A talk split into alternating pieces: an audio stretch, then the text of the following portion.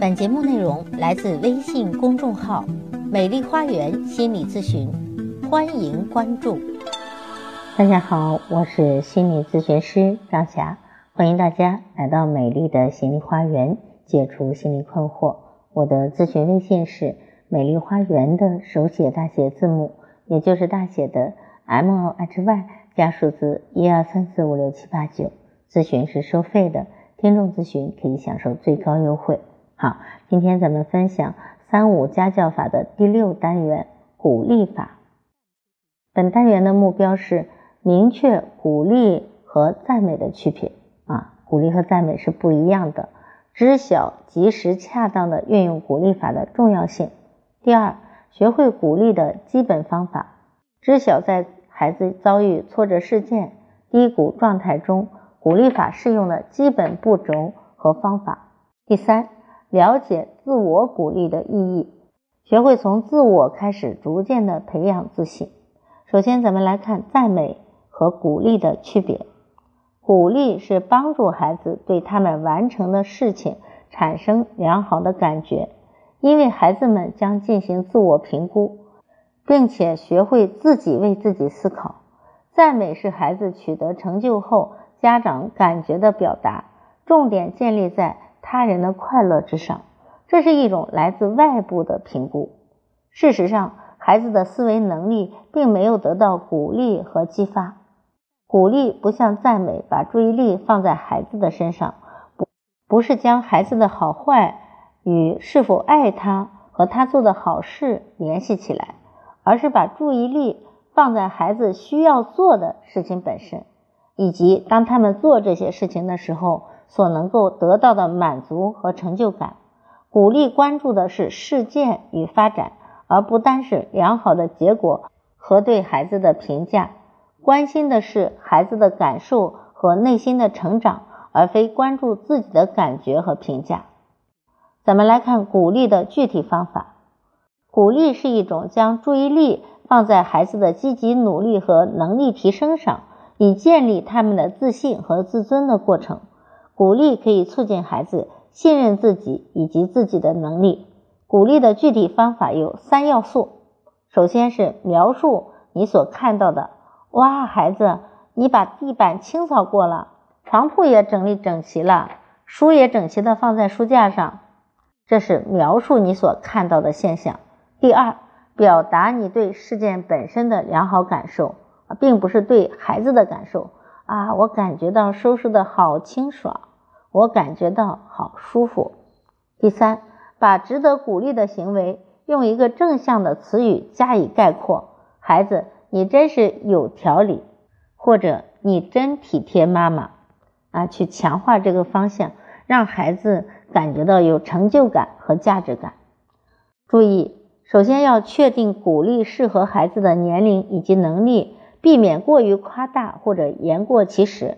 第二，鼓励必须避免触及孩子过去的弱点和失败，不要哪壶不开提哪壶。孩子之所以这么好的表现，就是想让你看到他现在的进步。第三，避免和兄弟姐妹或者其他人做比较啊，孩子不喜欢你拿他和其他人比较。第四，不要在后面加上但是。啊，就是鼓励完了你就鼓励，不要再转弯了。但是，因为这样会把鼓励变成更高的要求，孩子会感到我再怎么努力也永远达不到家长的需求，长此以往他就失去动力了。鼓励呢，要尽量的在挫折中运用。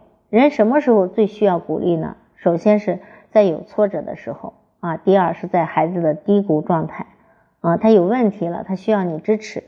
在这种情况下，我们需要先用倾听法进行倾听。一般的步骤如下：首先是共情式的倾听啊，就是感受孩子的感受啊，比如说你摔倒了，你一定很疼吧？开放式的询问，哎，嗯，是怎么了？发生了什么事了？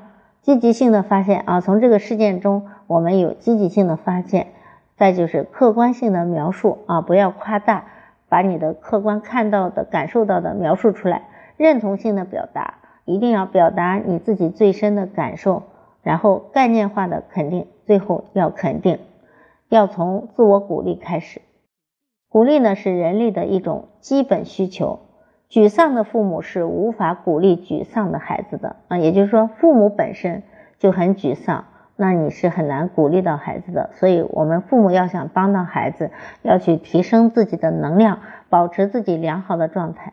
因此，鼓励自己跟鼓励孩子是同样重要的啊。如果你很沮丧，你先学会鼓励自己。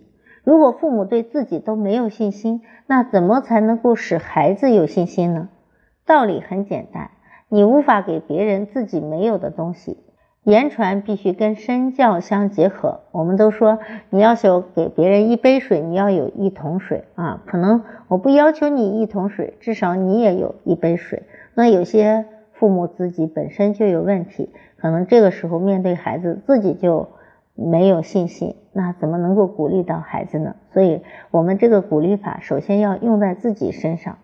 假如父母认为目前和孩子之间的关系需要改善，假如父母觉得前面说的有道理，那么得具备两个条件：第一个条件是勇气，第二个是实践，也就是有勇气相信自己能够改变，能够鼓励自己和鼓励孩子，同时呢，能够将这种信心付诸行动并实践力行。许多人说。从今后我要如何如何，这是一种不切实际的期望，也容易遭遇到失败。期望太久太远的事情，倒不如为自己设定近期的目标，一步一步来。例如，先计划一星期内可以改变的二三项行为，包括自己和孩子的，然后在一星期结束时做检查，再进行下一星期的计划。要成为称职愉快的父母。不是为了要证明自己给别人看，也不是样样都能做到很好，也许仍然会有失败或者不愉快，也许孩子的犯错行为仍会出现，但是只要真诚的、持之以恒的鼓励自己，增强信心，发挥爱心和耐心，孩子自然能够感受到这种支持的讯息，学习到责任心和价值感，走向有意义的人生理想目标。鼓励没有秘诀，不能说我不能，不要说我试试看，要说我愿意，要说我开始做了。